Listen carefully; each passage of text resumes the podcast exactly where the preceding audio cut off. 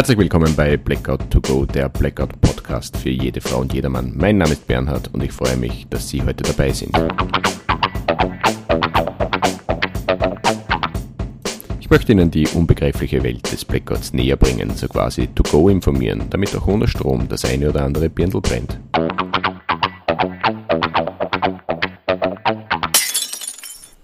Herzlich willkommen bei Blackout to Go, Staffel 1, Folge 7, Lebensmittelbevorratung. Es ist meine Ehre, dass Sie heute wieder dabei sind. Unter dem Begriff Bevorratung versteht sich die Anlegung nützlicher Bestände für einen zeitlich versetzten Bedarf, also so quasi jetzt schon haben und später dann im Bedarfsfall darauf zurückgreifen. Und weil es gerade zum Thema passt, Werbung. Die Tage werden stetig kürzer, die Temperaturen werden merkbar kühler. Die nasskalte Jahreszeit fordert unser Immunsystem.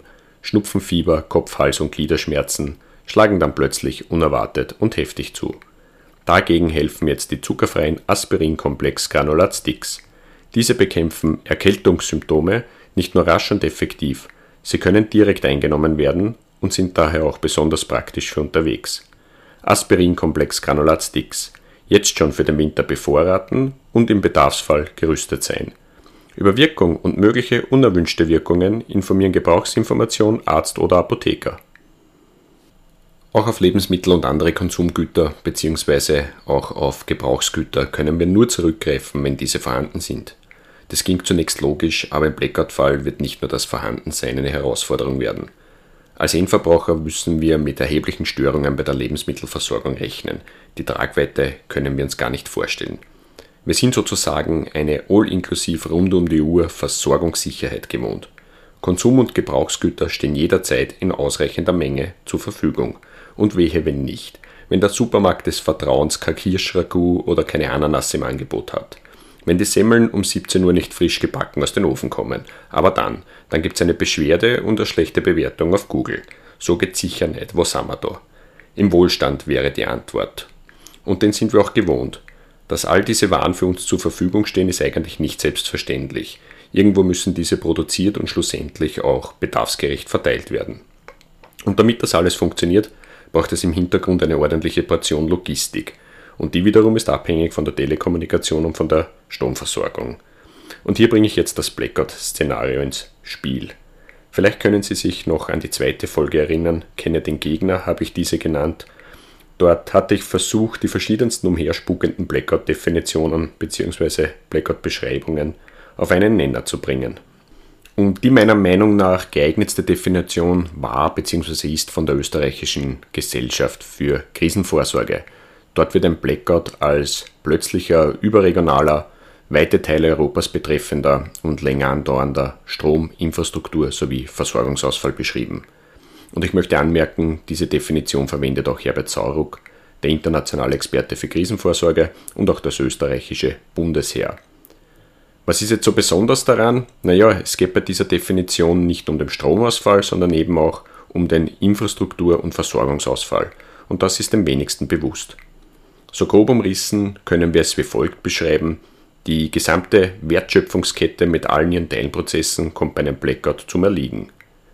Für die gesamte Nahrungsmittelproduktion bedeutet der Stromausfall einen sofortigen Stillstand. Das gesamte technische Know-how der industriellen Nahrungsmittelproduktion fällt aus. Da fällt aus die Warenproduktion, der Warenumschlag, der Warentransport und die Warenverteilung und das nicht nur hier bei uns, sondern in weiten Teilen Europas. Also die billige spanische Paradeiser, edel gereift in einem Foliengewächshaus in El Ejido, wird es dann nicht mehr in unseren Supermarkt schaffen. Dasselbe gilt für die Fairtrade-Bananen aus Peru, aber auch für die Bio-Essiggurkel aus heimischer Produktion. Es ist völlig egal, welche Waren wir hierbei betrachten. Ob Obst- und Gemüseprodukte, Getreide- und Milchprodukte, Fleischprodukte, Eier, Süßwaren oder auch Getränke. Es betrifft alle. Also die Versorgungssicherheit bekommt dann ordentlich Schlagseite. Zwar ist es vermutlich jedem klar, dass sich im Ereignisfall die Lebensmittelbestände in den Supermärkten und Lebensmittelfilialen nicht in Luft auflösen werden zumindest nicht am Beginn des Ereignisses. Die vorhandene Ware ist ja grundsätzlich da, der Zugriff, besser gesagt die Abgabe an den Endverbraucher, wird aber die erste Herausforderung. Ähm, ich selbst durfte die Erfahrung machen, ein Stromausfall beim Einkaufen in einem Supermarkt, nichts ging mehr, keine Kasse, kein Bankomat, keine Beleuchtung, kein Kassenförderbandel, nichts. Auch die elektrische Eingangstüre blieb zunächst zu, da hatten die Angestellten ein wenig zu kämpfen, aber nach kurzer Zeit waren die Türen wieder offen. Also meine Einkaufstour wurde sozusagen unerwartet und plötzlich abgesagt. Ähm, ich habe den Einkaufswagen damals stehen lassen, die Damen und Herren haben alles zurückgeschlichtet und am Nachmittag, wie alles wieder funktioniert hat, habe ich meine Einkaufstour fortgesetzt. Ich habe zwar keine Ahnung, wie lange der Stromausfall damals gedauert hat, aber am Nachmittag war für mich als Kunde keine einzige Einschränkung mehr zu bemerken. Also so fair will ich schon sein. Aber dennoch, währenddessen hat nichts funktioniert. Wenn jetzt der Ausfall länger dauert, dann wird auch länger nichts funktionieren und dann wird es natürlich auch spannend hinsichtlich verderblicher Lebensmittel, insbesondere was Kühl- und Tiefkühlwaren betrifft. Denn ein, eine längere Unterbrechung der Kühlkette ist für solche Waren natürlich katastrophal. Einem Reiskeks ist es vollkommen wurscht, wenn der Strom ausfällt, aber wenn die tiefgefrorenen Backhändelstreifen auftauen oder die Keramiknädel zum Schwitzen anfangen, dann ist der Weg zur Lebensmittelvergiftung nicht mehr weit und dementsprechend kann solch eine Ware weder verkauft noch verschenkt werden. So man kann davon ausgehen, dass ab einer gewissen Ausfallszeit der Zugriff auf die verderblichen Lebensmittel nicht mehr möglich ist und das eben aus Qualitätsbedenken. Klar ist natürlich auch, ohne funktionierender Kühlung in den Filialen macht es natürlich keinen Sinn, wenn Kühl- und Tiefkühlware nachgeliefert wird. Außerdem funktioniert ohne Strom keine Telekommunikation und somit generell kein Bestellwesen. Es können keine Informationen innerhalb des Konzerns übermittelt werden, weder über Warenbestände noch über den Warenbedarf. Also die Warenlogistik kommt zum Erliegen und somit fällt die Einkaufstour früher oder später sowieso aus. Allerspätestens dann, wenn die Regale in den Filialen leer sind. Und der Anblick von leeren Regalen macht sicher nicht satt und zum Bevorraten ist es dann auch schon zu spät. Und aus diesem Grund sollte Mann und Frau sich schon vorher über die Lebensmittelbevorratung Gedanken machen. Denn eine überlegte Lebensmittelbevorratung ist grundsätzlich nicht schwer. Ich habe mich da an die drei Phasen eines Blackouts angelehnt. Wer sie nicht kennt oder vielleicht nicht mehr weiß, kann gerne nochmal in die Folge Kenne den Gegner hineinhorchen. Dort wurden die Phasen behandelt. So, mein Ziel war es, die Lebensmittelbevorratung für mich und meine Familie für 14 Tage zu gewährleisten. Das bedeutet, wir halten auf jeden Fall für zwei Wochen ohne fremde Hilfe durch und wir kommen sicher die 14 Tage ohne Einkaufen über die Runden. Warum diese 14 Tage? Einerseits, weil das Wiederhochfahren der Infrastrukturen und der Wiederanlauf der Versorgung nicht vor der zweiten Woche erfolgen wird. Das Hochfahren der Warenlogistik ist einfach zu komplex und die 14 Tage schaffen dann auch einen ordentlichen Buffer. Das ist gleichzeitig eine Reservenbildung. Andererseits gibt es auch Expertenempfehlungen für diese 14 Tage. Es gibt natürlich auch andere äh, Meinungen, 7 Tage bzw. 10 Tage. Aber wer die drei Phasen eines Blackouts kennt, ist klar im Vorteil. So, Zeitraum ist definiert, 14 Tage ist das Ziel, aber wie wir wissen, kommt die Stromversorgung schon früher zurück. Die Phase 1 eines Blackouts sollte in Österreich innerhalb von 48 Stunden beendet sein. In manchen Regionen früher, in manchen später. Aber so über den Daumen herum sollte eine flächendeckende Strom-Grundversorgung innerhalb dieser 48 Stunden etabliert sein. Ich sage es nochmal dazu, in Österreich. Das bedeutet, ab da gibt es wieder Strom zum Kochen. Der E-Herd Bockofen, Mikrowellenherd, Wasserkocher, Dampfgarer, Fritteuse, Reiskocher und und und funktionieren dann wieder. Tja, und wenn jetzt noch Lebensmittel für die kommenden 12 Tage bevorratet sind, dann haben wir eigentlich schon gewonnen. Denn die Phase 2 eines Blackouts, keine Telekommunikation, hat keine Auswirkung auf die Bevorratung. Weder meine Lebensmittel noch meine Haushaltsgeräte brauchen ein Handyempfang oder ein WLAN. Also wesentlich ist die Überlegung, wie richte ich die Bevorratung für die Phase 1 ohne Stromversorgung ein und dann für den verbleibenden Zeitraum, bis die Lebensmittelversorgung wieder funktioniert. So einfach wäre es.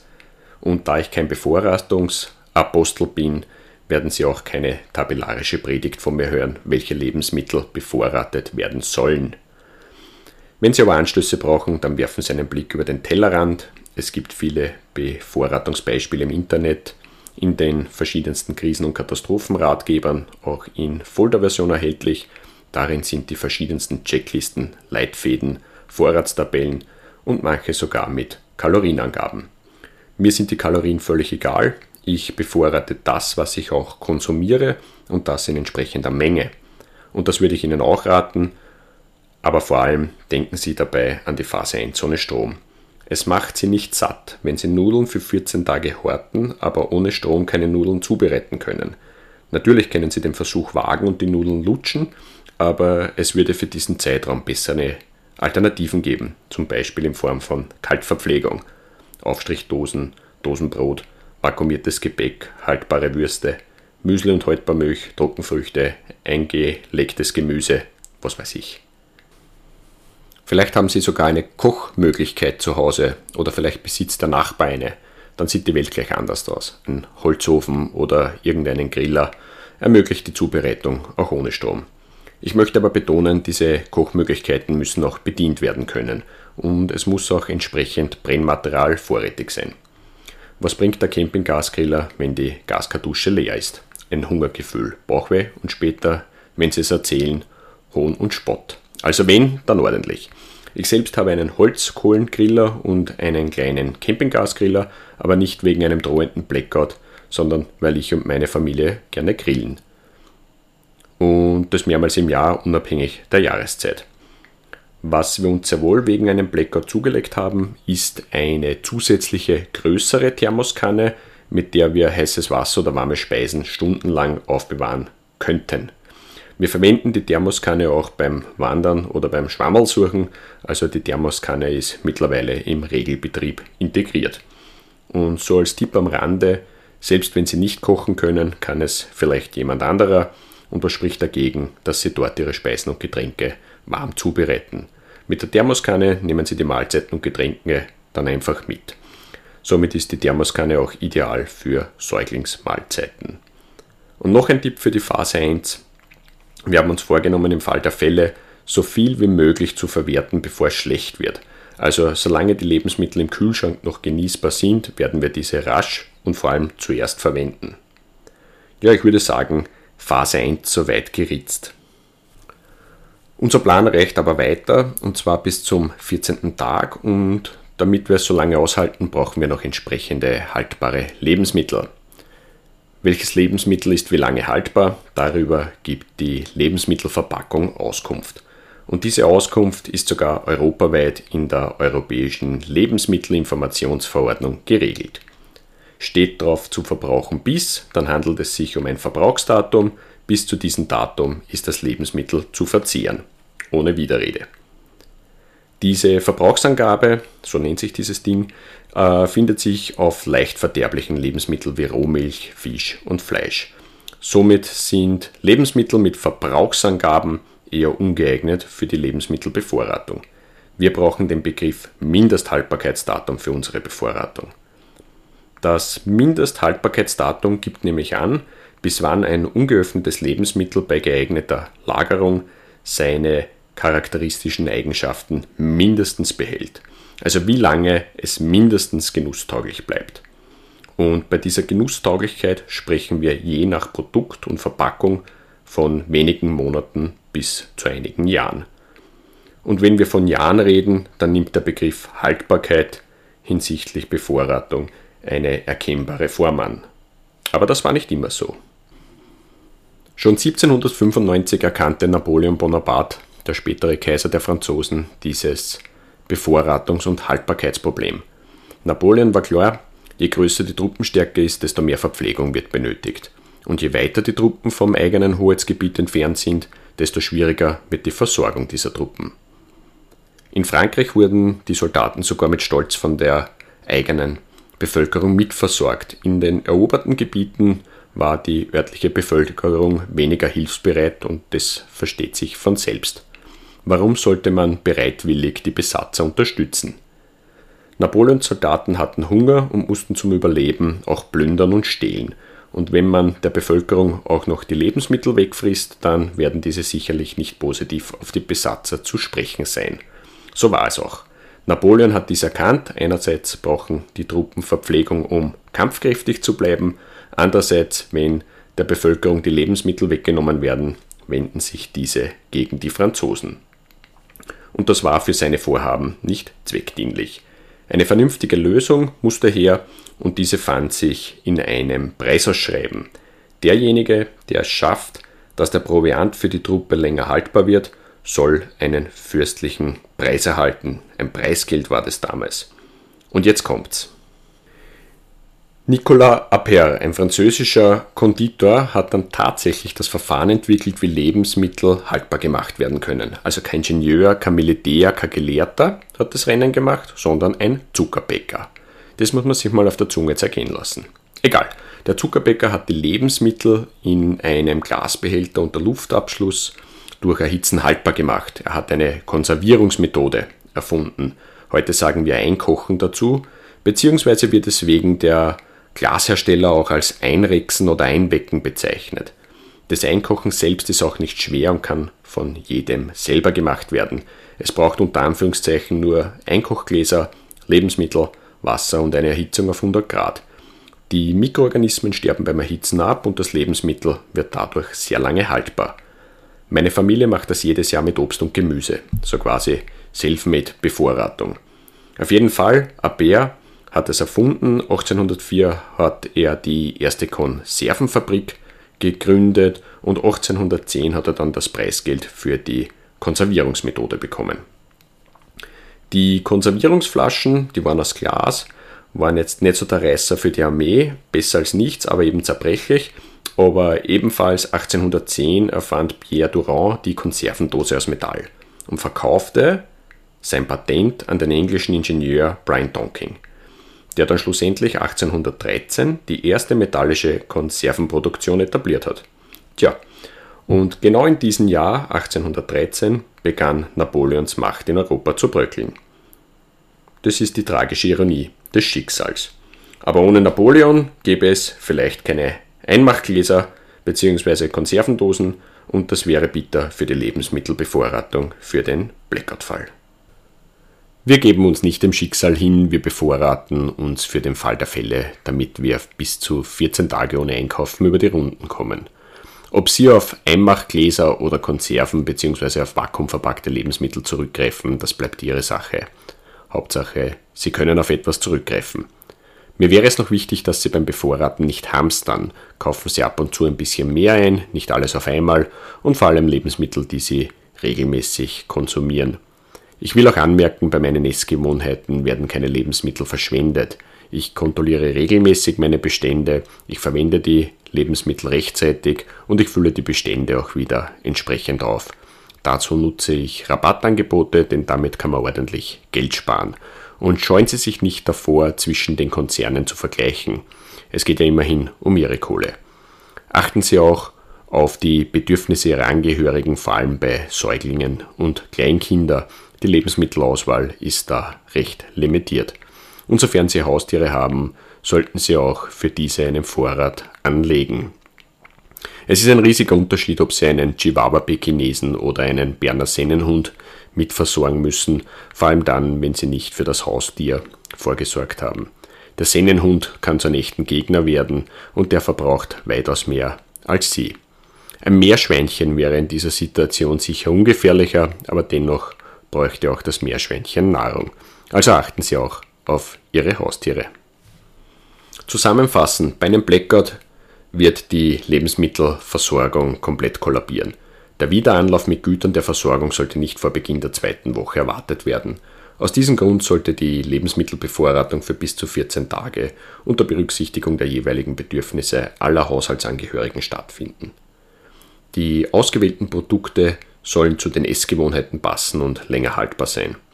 Das Mindesthaltbarkeitsdatum gibt darüber Aufschluss und Sie finden es auf der Verpackung.